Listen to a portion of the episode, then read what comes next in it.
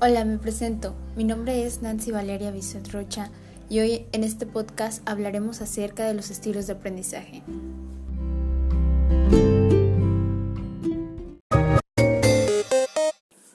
El término estilo de aprendizaje se refiere al hecho de que cuando queremos aprender algo, cada uno de nosotros utiliza su propio método o conjunto de estrategias aunque las estrategias concretas que utilizamos varían según lo que queremos aprender. Cada uno de nosotros tiende a desarrollar unas preferencias globales. Esas preferencias o tendencias a utilizar más una determinada manera de aprender que otras constituyen nuestro estilo de aprendizaje. Esto quiere decir que no todos aprendemos igual ni a la misma velocidad. No es ninguna novedad, ya que en cualquier grupo en el que más de dos personas empiecen a estudiar una materia todos juntos y partiendo del mismo nivel, nos vamos a encontrar al cabo de muy poco tiempo con grandes diferencias en los conocimientos de cada uno de ellos. Y esto a pesar de que aparentemente todos han recibido las mismas explicaciones y han hecho las mismas actividades y ejercicios. Cada miembro del grupo aprenderá de distinta manera, tendrá dudas distintas y avanzará más en una área que en la otra. A todo esto podemos decir que tenemos tres grandes sistemas para representar mentalmente la información, el sistema de representación visual, el auditivo y el kinestésico. Utilizamos el sistema de representación visual siempre que recordamos imágenes abstractas como letras y números y concretas.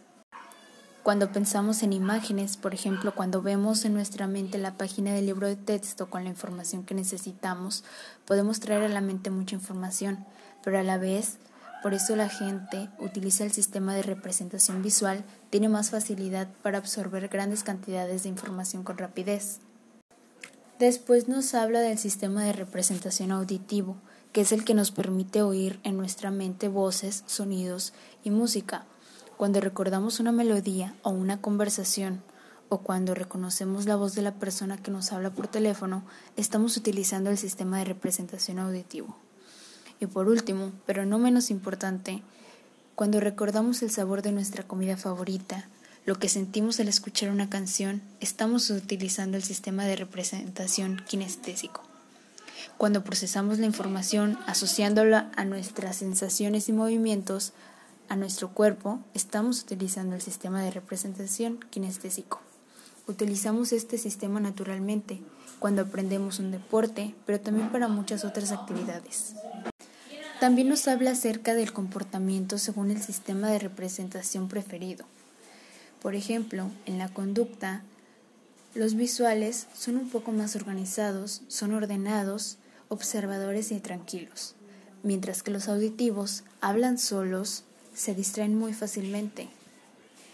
Por, y por último, los kinestésicos responden a las muestras físicas de cariño, le gusta tocar a las personas, se mueve mucho, gesticula mucho, sale bien arreglado de su casa, su tono de voz es más bajo, pero habla alto con la barbilla hacia abajo.